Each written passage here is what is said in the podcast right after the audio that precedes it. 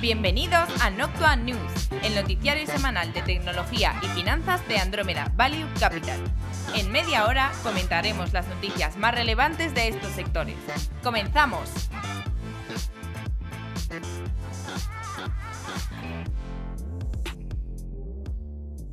Vámonos el cinturón espacial y encendamos los motores de propulsión una semana más porque ha llegado Noctua News de Andrómeda Value Capital con Juan de Dios Gómez, Antonio de la Fuente, que me está troleando por Zoom, y un presente, Flavio Muñoz. ¿Qué tal? ¿Cómo estamos? Aislados, pero bien. Eh, el troll troleando. El troll troleando, te, voy a, te voy a banear, Antonio. Es que Antonio, en vez de entrar a las reuniones con su nombre, me pone otros nombres. Entonces, claro, yo estoy de administrador y yo te voy a estar preguntando por fuera, oye, pues no lo admito, claro, yo imagino que eres tú, pero no me pongas nombres absurdos. Digo, a ver si se nos va a colar aquí alguien. Bueno, en fin. Eh, Juan de, danos el briefing. Hoy vamos a hablar de GeForce Now y de cómo Facebook entra en el accionariado, en el accionariado de Rio, una, telco, una de las telcos más potentes de India. Y luego tenemos pues la habitual Lightning Round en media, en gaming y en tecnología. Mercados. Steven Mnuchin, el secretario del Tesoro de Estados Unidos, dijo este miércoles pasado que estiman que la mayoría de la economía estará abierta, es decir, en funcionamiento a final de este verano. Deja a cargo de los gobernadores de cada estado cómo y cuándo abren la economía. Y otra noticia buena después de un pedí en el jarro de agua fría de ayer de Gilead Science que dijo que la vacuna desesperaba, pues no, vamos, se podrá esperar, pero no con los resultados que previamente parecían mucho más optimistas, pero el dato bueno es que un estudio, eh, haciendo pruebas aleatorias a los ciudadanos de Nueva York, ha revelado que un 13,9%, prácticamente un 14% de la población ya tiene anticuerpos de COVID-19.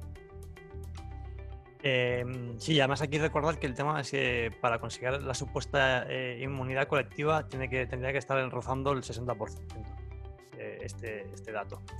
Bueno, por otro lado, eh, Grifols eh, prevé tener listo un test en mayo y un tratamiento en julio contra el coronavirus. El tratamiento está basado en inmunoglobulinas hiperinmunes recogidas del plasma de pacientes ya recuperados y los test que estarán para mayo se basan en una tecnología propia de Grifols que se conoce como amplificación mediada por transcripción, caracterizada por una elevada sensibilidad analítica y por adaptarse a grandes volúmenes de muestras de forma automatizada. Prácticamente pueden analizar unas mil muestras eh, diarias. Pues muy bien, la ronda de pequeñas cosas positivas. También vi ayer que a raíz de esto de la. Creo que es muy, muy interesante la cantidad de población que está. que tendría ya eh, anticuerpos. Eh, porque hacían un rastreo que llevaba hasta la feria del CES en Las Vegas en enero, que es una de las ferias más potentes, no solo a nivel estadounidense, sino a nivel mundial.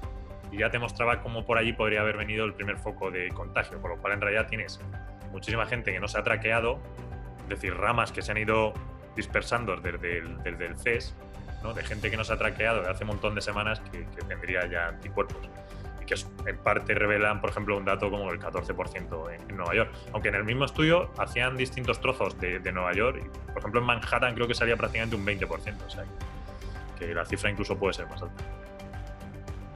Estos son los estudios que se supone que quieren hacer aquí en España de estos serológicos para, para ver por dónde anda eh, la historia, o sea, por poner realmente cuánta gente eh, o hacer una extrapolación o sacar un, tanto por ciento de, cuántas personas pueden tener ya eh, anticuerpos, o sea, pueden porque la han pasado de manera y no se han enterado o, por lo que sea.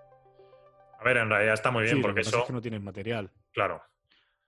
a ver, hay noticias, o sea, esta parte es súper súper importante porque al final, claro, si tú tienes un porcentaje ya tan inmunizado, los los tantos por cientos de mortalidad en realidad te bajan porque es sobrepoblación no inmunizada.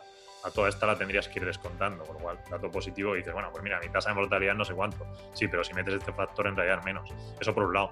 Pero luego por lo otro es eso, que, te apoya a la inmunidad colectiva que dices del 60. Pero es verdad, es que te hacen dos faltas. Es decir, para que se te active la economía, en todos los sitios necesitas dos cosas. Test masivos, mascarillas. Y cuanto más tardes en esas cosas, pues peor va tu economía. Está correlacionado, así que no hay más. Sí, España tampoco hay que tomarlo como.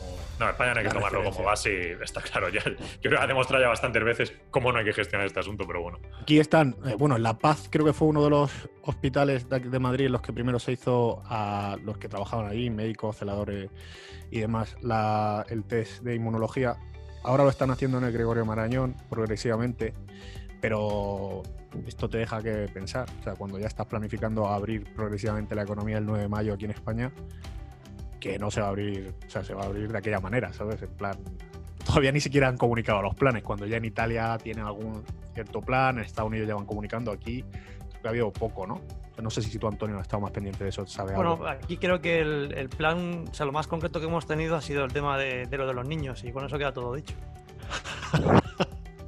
Lo de los niños. Yo, yo a mí, a nivel internacional comparado, es decir, intento siempre hacer la abstracción de que estoy en España, pero no veo las cosas desde España, sino desde fuera.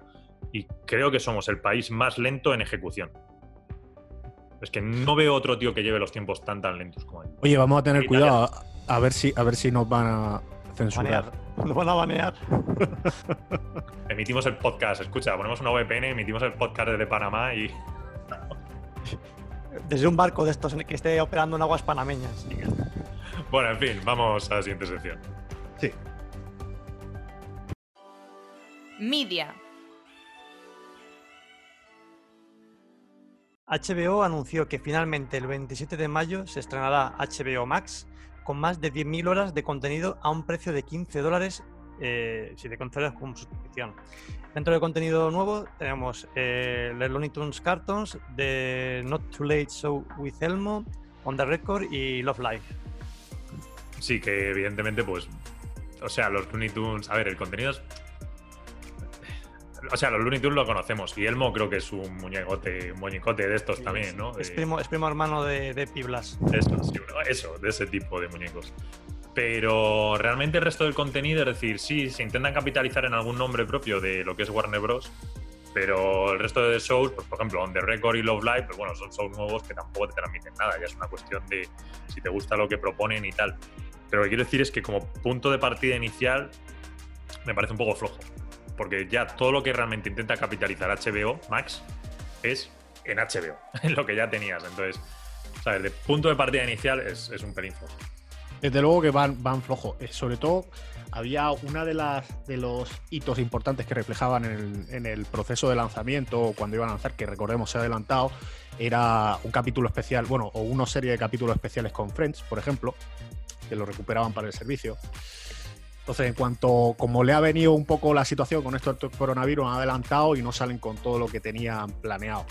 No obstante, relativo a lo que es actualmente y teniendo en cuenta que viene con ATT y demás, pues oye, para muchos que están ahora mismo con el servicio actual de HBO, pasarse a HBO Max, pues no es ningún tipo de. es un- un- unos pocos dólares más, creo, y, y todo el catálogo que te ofrece. Pues oye, es como dicen en inglés, ¿no? Un no-brainer, en plan, no me lo pienso y probablemente por ahí consigan tener suscriptores y, y mantener el servicio. A ver qué lanzan en el futuro.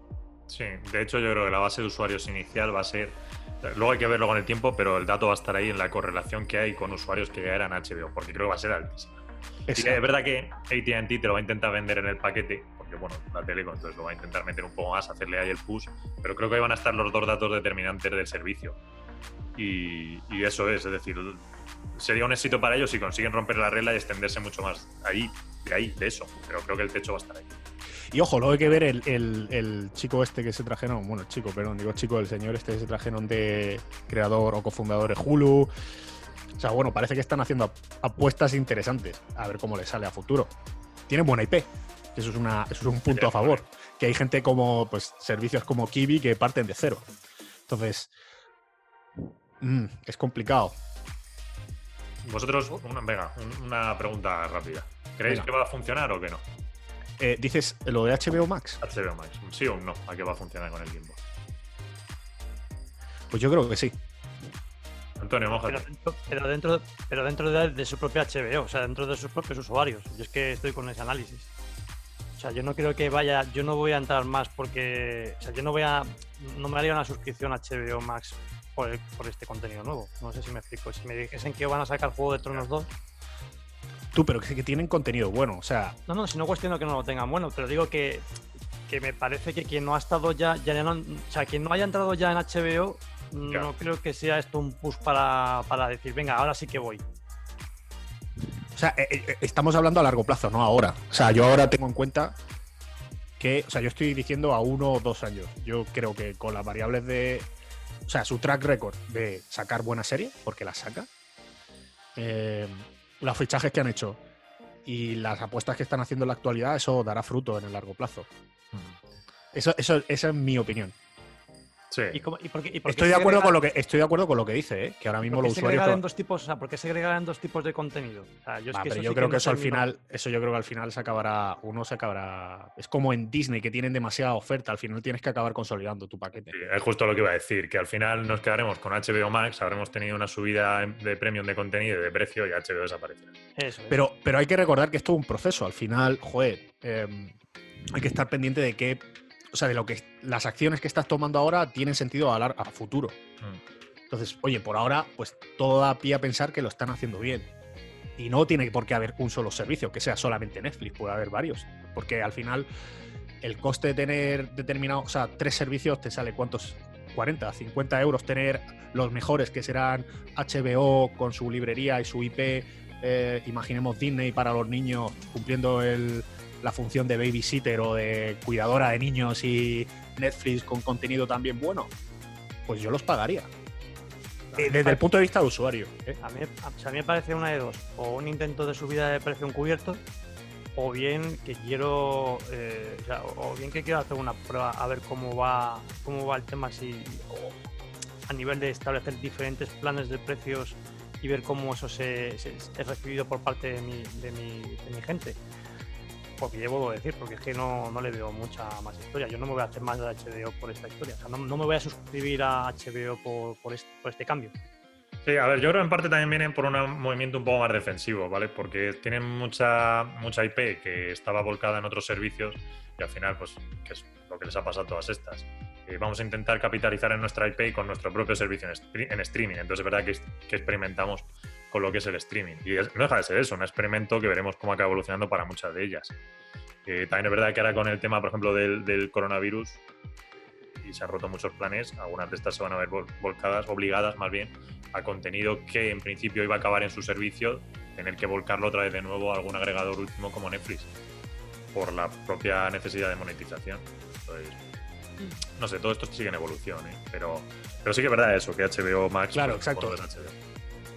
Ah, por cierto, no, es- Yo no creo que la puede- la- ¿Qué pasa? Perdón. No, que iba a aclarar que todavía no se puede contratar en España ahora cuando llegue el 27, esto es solo para Estados Unidos.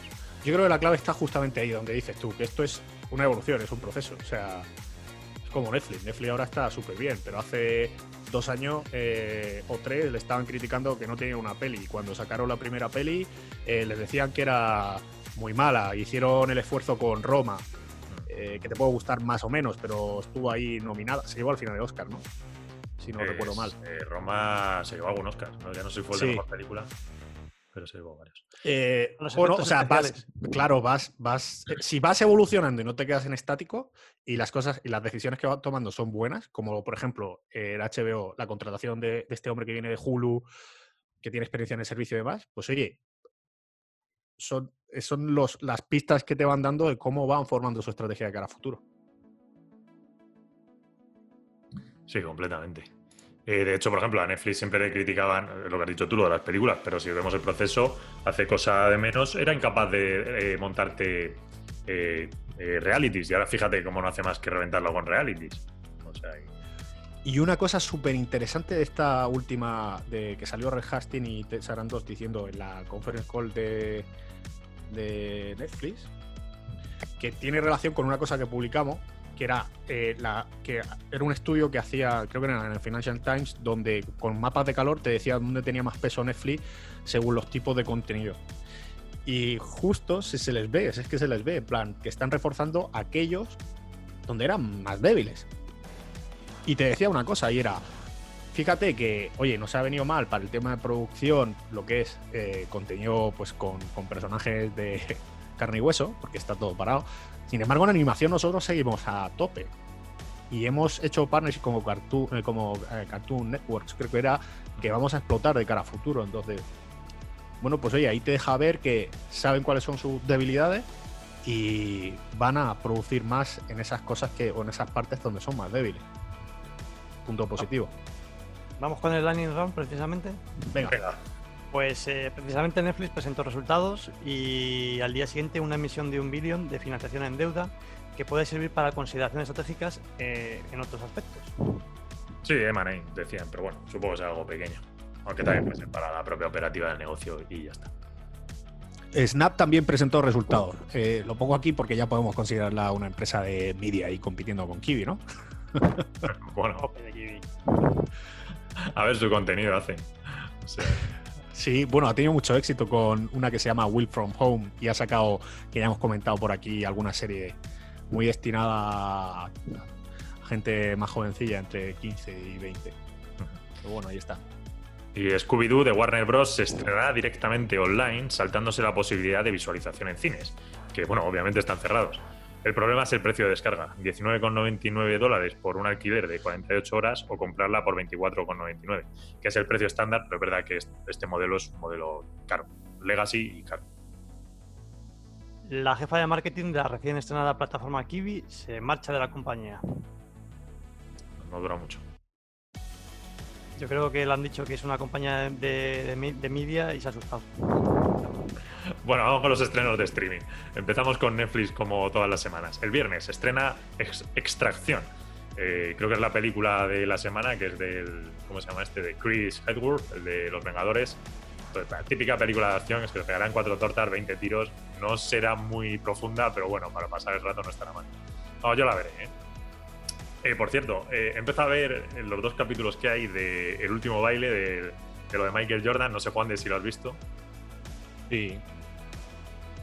Ah, vale, esperaba que lo fueses a decir con un poco más No, estoy, estoy, encantado. Lo único que me molesta es que no me los haya podido ver todos ya. Porque ah, vale, vale.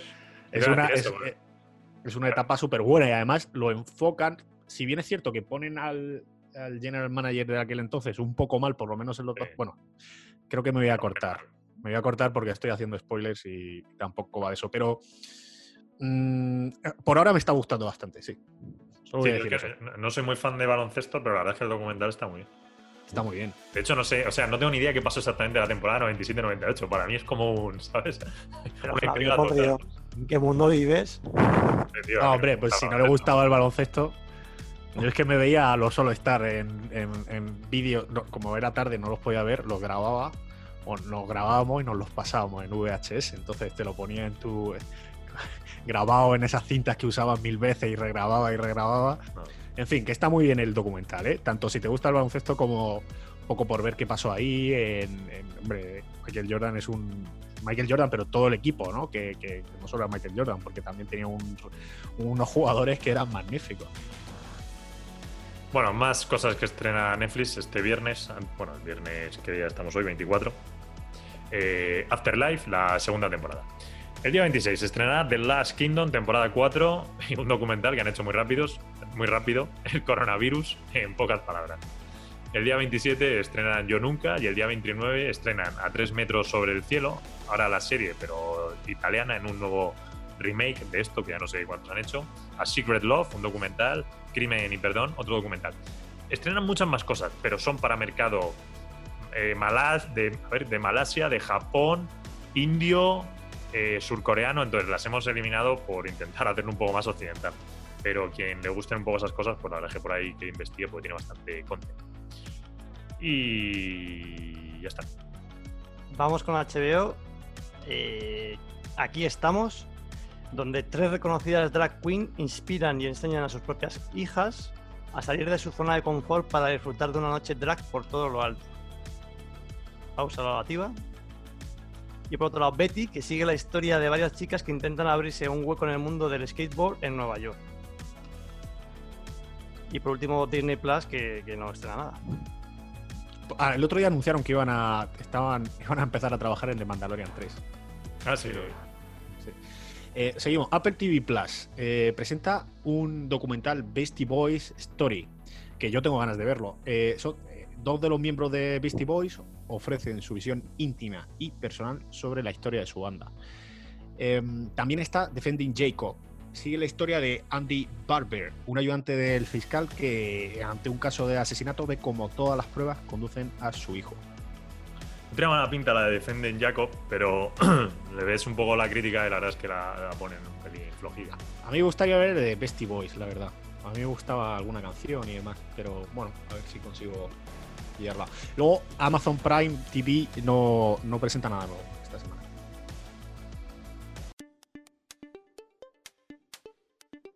Hola, aprovecho este minuto para agradecer a Andrómeda Value Capital, el fondo de inversión líder en tecnología, el hacer posible este podcast.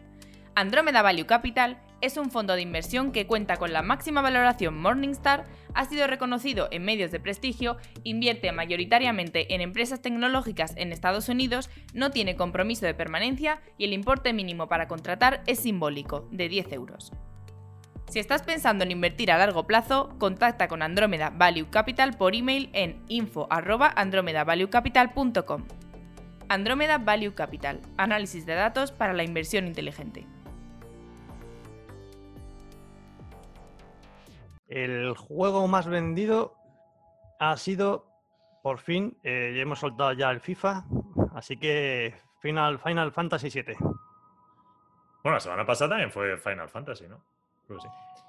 Vale, vamos a hablar de Nvidia GeForce Now, que ya lo hemos comentado alguna vez, pero un poco rapidito ante las noticias de esta semana. Eh, Nvidia GeForce Now es el servicio de videojuegos en streaming de Nvidia y en esta ocasión todavía pierden más publicistas de los que ya se anunciaron hace unas semanas, un mes y algo. Eh, en este caso ven- eh, eh, pierde a Xbox Game Studio, a Warner Bros., a Codemaster y a Clay Entertainment.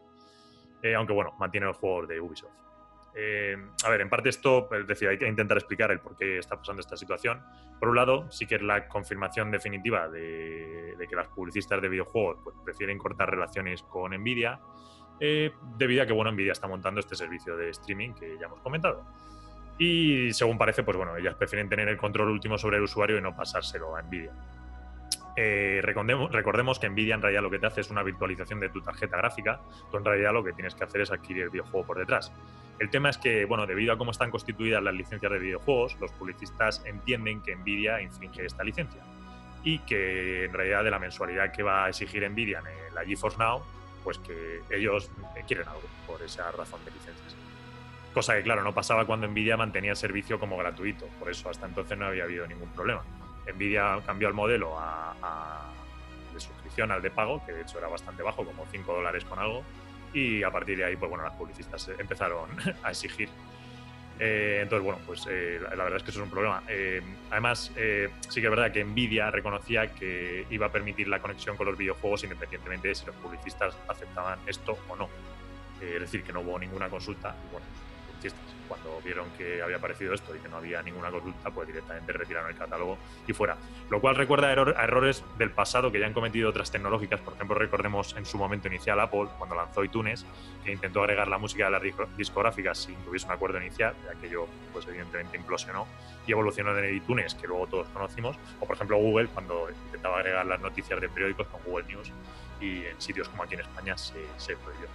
Entonces, eh, bueno, es un movimiento difuso de, de Now, que la verdad es que ha quedado un poco tocada en este, en este aspecto en cuanto a IP, que te marca una vez más la fuerza de la IP. Y pues una vez más eh, recordamos a Stadia que, que o necesitas IP o estar muerta, porque GeForce Now funciona mucho mejor que Stadia y sin embargo se le ha ido una grandísima parte de la IP.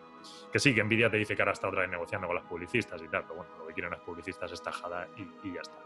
Y además es complicado la- las publicistas, porque algunas están desarrollando su propio servicio, tipo Electronic con Origin. Otras, bueno, pues eh, están entrando más por la parte más fuerza o se van a volcar más al lado de Microsoft y de Sony, complicándose menos la vida. Entonces, pues ahí está el tema. Sí, lo que, lo que dice aquí quien tiene la sartén por el mango en principio es quien tiene la IP.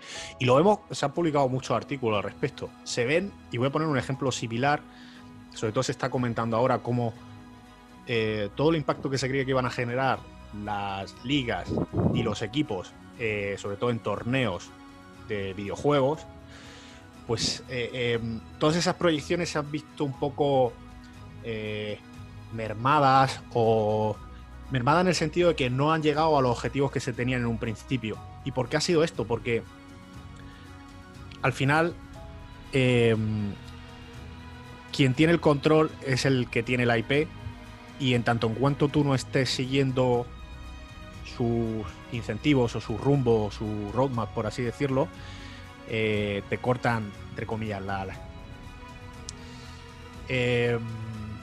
y, eh, la verdad es que es curioso. O sea, yo, por, por sacar un caso similar, ¿no? En el, en, el, en el que se ve un poco como que pierden el control, a pesar de que era tangencial.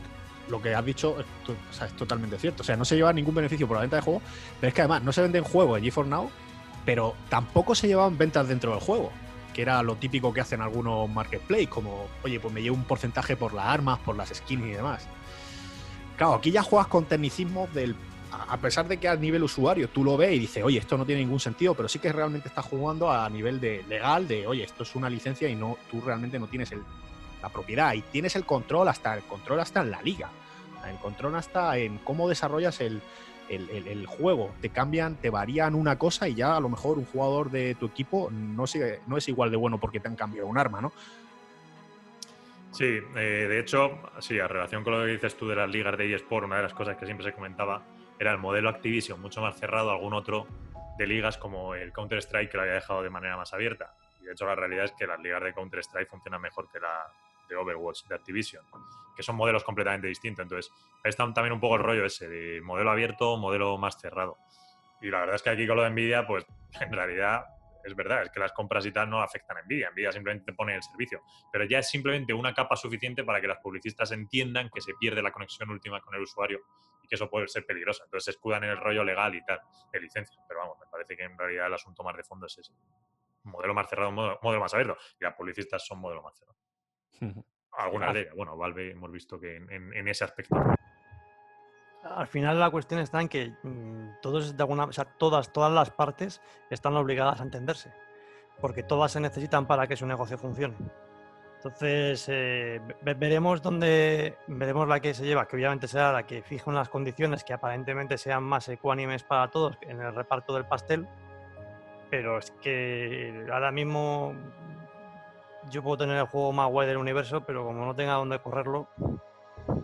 A están obligados a entenderse, pero también muchas veces esas cosas ocurren con fuerza mayor. Mientras todo el mundo está bien, no tiene ninguna presión, ¿sabes? Al final tienes que tener una estrategia equilibrada y lo estás viendo. Se están dando cuenta hasta Google con Steam y Amazon con Stadia. Con el o sea, perdón, sí, eh, Google con Stadia, disculpad, y se me ha ido la pinza un momento. Y Amazon también con su estudio de videojuegos, que recordemos, salió hace poco una noticia que iban a sacar este año su propio videojuego corriendo sobre su motor que se llama Lumberjack.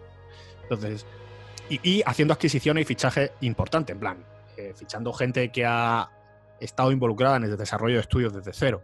Con lo cual te da pie a pensar que, eh, oye, no solamente tienes que hacer hincapié en tener, eh, en poner el hardware o el, servicio de streaming, sino también tener algo de IP también por defenderte un poco y tener algo de, llamar al usuario. Por cierto, bueno, rápidamente, el Lambert ya yo lo he estado utilizando y me parece que a nivel de motor compite bastante mal con el resto, con lo cual ya Amazon, ahí creo que ya parte desde un punto de vista un poco más débil, pero bueno. Pero fíjate, bueno, por decir que no deja de ser una estrategia en donde lo que intentas es eh, independizarte de, todos los jugadores que hay e intentar ser autónomo para poder fijar tu, historia, nada más, o sea, como, como estrategia, nada más.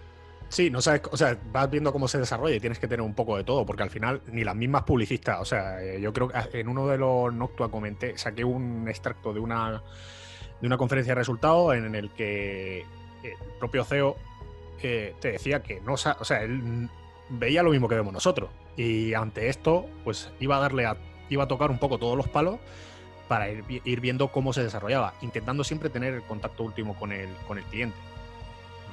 Take Two creo que era. No sé si era Take Two o Activision, sí.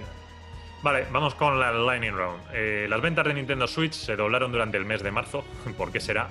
Apoyadas por el lanzamiento de Animal Crossing y las de PlayStation y Xbox subieron más de un 25% respecto al año pasado. También el consumo general de videojuegos subió más de un 11% en marzo. Otra noticia ha sido que un inversor activista, Value Act, ha aumentado la posición en Nintendo. Y durante esta semana hemos escuchado bastantes críticas al respecto, como por ejemplo que Value que pues no entendía a la compañía por su situación especial, que Nintendo era una compañía especial, que, estos. siempre hay como ese estigma en los inversores activistas que no entienden el negocio y demás, ¿no? Y hay que resaltar varios puntos. Primero, que llevan bastante en el accionariado. Es decir, que creo que decía antes Flavio que habían ido aumentando la posición, ahora creo que tienen como un 2% de accionariado, no tienen ni siquiera sitio en el Consejo. Hicieron un comunicado en el que lo que decían es que querían apoyar a la directiva y si podían ayudarles con la estrategia digital. Y, em, o sea, lo que hace esto es reforzar el, proceso o la idea que tenga la directiva de, o, reforzar su proyecto. Y em, aquí os quería preguntar una cosa, si habéis trabajado alguna vez con una empresa japonesa, porque precisamente una de las críticas iba por ahí, como que no entendían los procesos dentro de este tipo de empresas, que tenía una IP muy peculiar y, que lleva otro ritmo. ¿Vosotros habéis trabajado con alguna empresa japonesa? Mm, no, yo no. Yo no, pues, yo, solo, o sea, la poca referencia que tengo es la de, haber leído.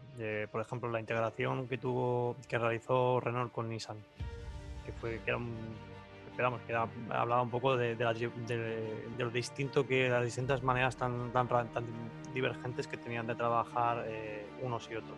Sí, pues eh, son, a ver, eh, esto no tiene por qué ser bueno o malo, pero yo, sí he trabajado con alguna y alguna potentilla y son eminentemente lentos.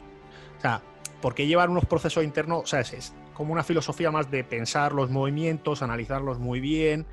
yo trabajé con Sumitomo que es un conglomerado bastante importante japonés, y, es que te das cuenta, ¿no? Cómo, cómo, tanto en el proceso de entender las cosas cuando les explicaba sectores y demás, como a la hora de tomar decisiones. Entonces, eh, ha habido como muchas críticas a este respecto y yo quería decir que, oye, cuidado porque eh, lo único que quieren es intentar ayudar a la empresa y no tiene por qué ser un inversor activista malo porque sea inversor activista.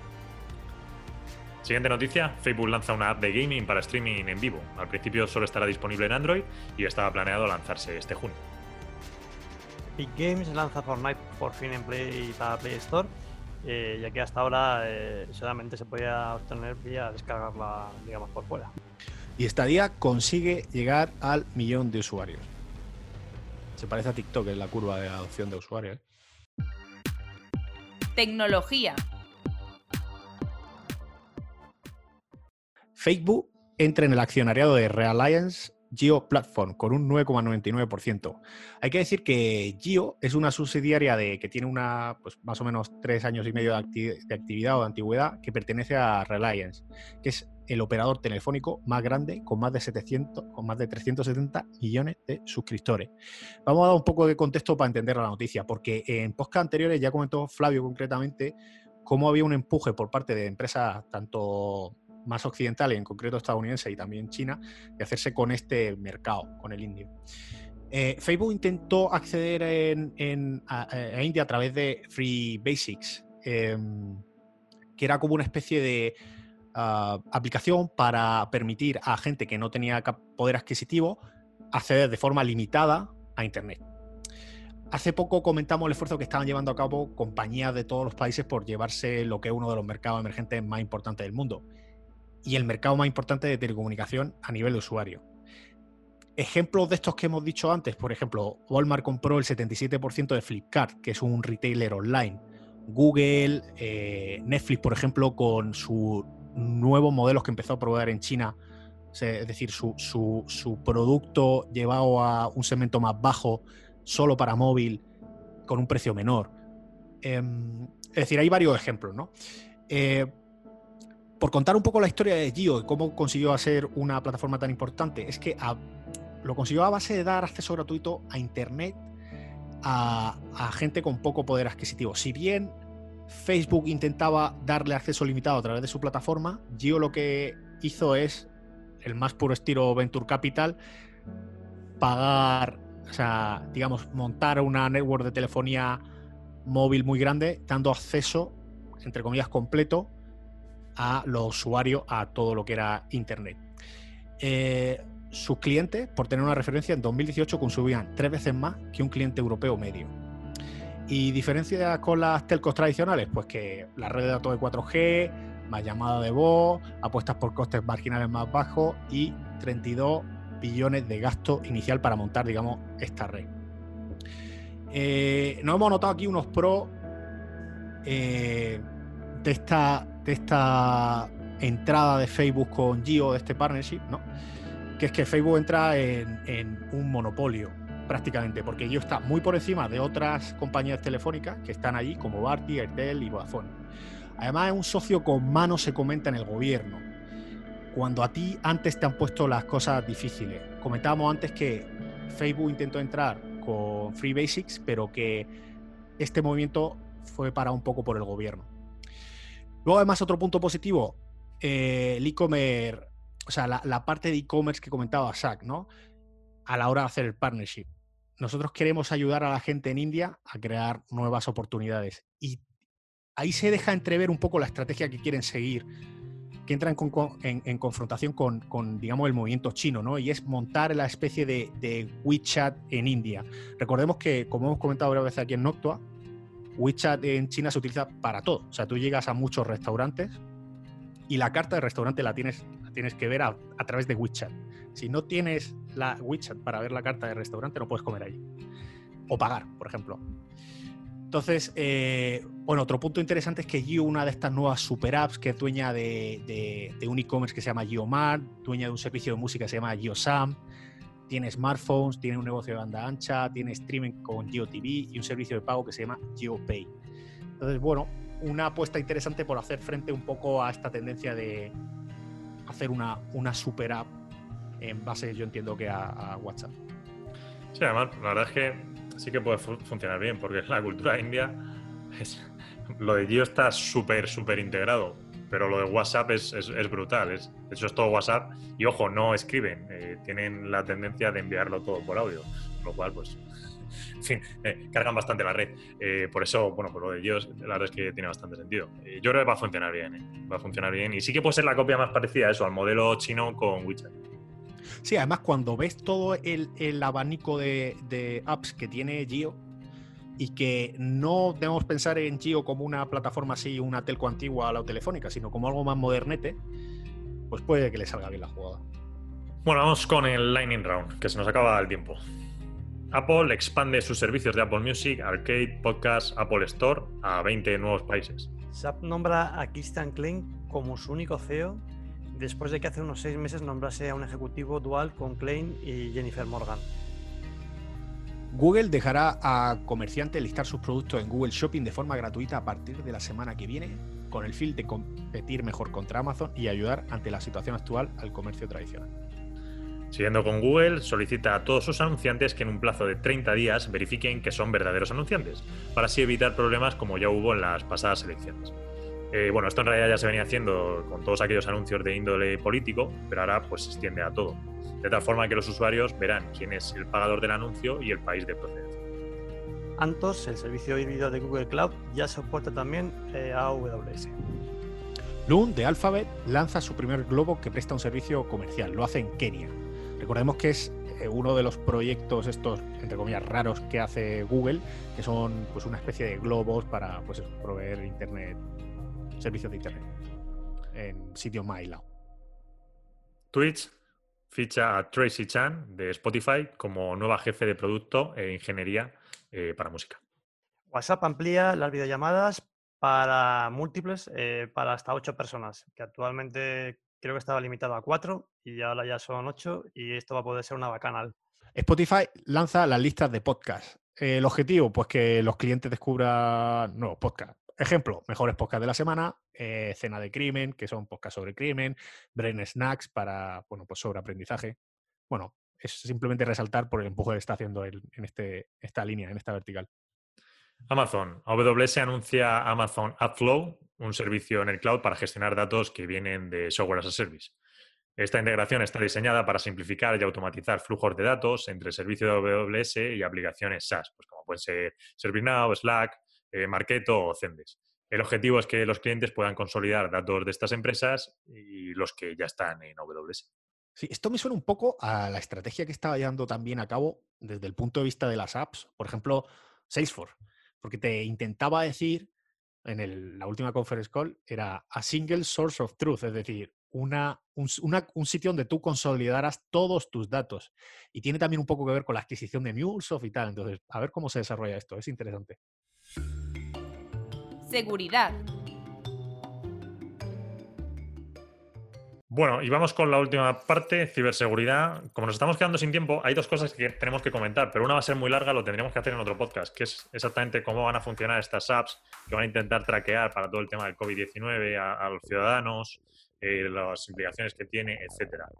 Pero yo creo que lo dejamos para la semana que viene, porque es que si no se nos va a ir de tiempo. Así que la otra cosita que quiere comentar Antonio es eh, cómo están las medidas en China y el control que se está haciendo a la gente por lo que sabemos más o menos ahora. Así que Antonio, tienes dos minutos. Madre mía, dos minutos. El tiempo empieza ya. Eh, relacionado un poco con esto, aunque ya lo, como comenta Flavio, lo, desarrollaremos en, en podcast siguientes, sobre el tema del control de, la gente, de las personas. Y también está relacionado con una noticia que comentamos aquí en, eh, sobre, o como seguimiento de, un vídeo que comentamos de, Sky, de cómo era la entrada de un, de un, periodista hace relativamente poco a Wuhan, a la zona de Wuhan y a la zona de, Pekín. Em, un poco cómo estaban las medidas de lo que era la vuelta a la normalidad. Y esto va relacionado con precisamente otro periodista, un enviado especial que, que está cubriendo para varios medios eh, españoles en, en, China y que se desplazó desde Pekín a Wuhan y luego eh, un poco las medidas que tuvo que seguir para salir desde Wuhan a, a Pekín. Entonces, bueno, eh, como los primeros, los pasos, un poco lo que vamos a contar aquí son los, los pasos que ha tenido que seguir para salir de, de, de Wuhan, que son inicialmente tiene que dar eh, un OK a través de una aplicación, o tiene que recibir un OK a través de una aplicación que tiene instalada en el móvil y que se instalaba eh, una vez que entraba en, China. Una vez que tenía este OK de esta aplicación, tenía que recibir también el OK de la autoridad de la zona de distrito en la cual se, encontraba o vivía. Y eh, posteriormente se tenía que realizar un, test de, COVID para verificar que, que no lo tenía o que no tenía anticuerpos del COVID. Una vez esto, recibía un mensajito eh, indicándole que, tenía permiso para poder abandonar Wuhan eh, y que pasaba una lista de, espera para poder comprar un billete de los mil que salían disponibles cada semana para, en dirección hacia Pekín. Si no se asignaba billete a lo largo de esa semana para poder abandonarlo, pues tenía que volver otra vez a realizarse la prueba y obviamente, pues como saliese negativo, pues se tenía que pasar sus 15 días de cuarentena y si salía positivo, o sea, si salía negativo, pues volvía a entrar otra vez en esta lista de espera. El caso es que, bueno, eh, casi como que tardó cerca de tres semanas en conseguir eh, asiento al tren. Una vez que llegó a la estación, tuvo que pasar tres controles de temperatura. Luego el viaje a lo largo del tren comentaba que aquello era lo más parecido a, la, NASA, que se encontró todo tipo de sujetos variopintos con todo tipo de escafandras y, de elementos bastante curiosos y, y subgéneris, o sea que lo de la mascarilla casi como que era lo de menos. Y consiguió llegar pasado 5 o 6 horas, eh, que es lo que dura el viaje a, Pekín. En Pekín eh, le recibieron las autoridades, otra vez eh, con tres controles de temperatura. Le recibió una, creo que era una policía o una autoridad del distrito en el cual se iba a alojar, automáticamente la se desplazaron directamente hacia, hacia la... Bueno, le hicieron otra prueba de COVID en, en, el este, la metieron, bueno, la acompañaron hasta donde se iba a alojar, que creo que en este caso era un, un, pequeño apartamento en el que tenía ella donde vivía en Pekín. La, eh, con la autoridad y con esta persona de este distrito, la metieron en su casa, instalaron un sensor de sensibilidad en la puerta y tiene que, eh, tenía que permanecer confinada durante 15 días en el, en este. Cada vez que la mujer abandonaba el apartamento, activaba el sensor y la pregunta, automáticamente la llamaban por teléfono y la preguntaban si estaba sacando la basura. Noctua News es una iniciativa de Andromeda Value Capital que tiene como objetivo mantener informado a sus oyentes a través de una selección de las noticias más relevantes del mundo de la tecnología y las finanzas. Pueden contactar con Andromeda Value Capital por email en info@andromedavaluecapital.com, en la página web www.andromedavaluecapital.com, en redes sociales y en el canal de Slack. El contenido de este podcast es informativo no debe tomarse como asesoramiento en inversiones o como recomendación de compra o venta de acciones o productos financieros y no está dirigida a inversores o potenciales inversores en Andromeda Value Capital.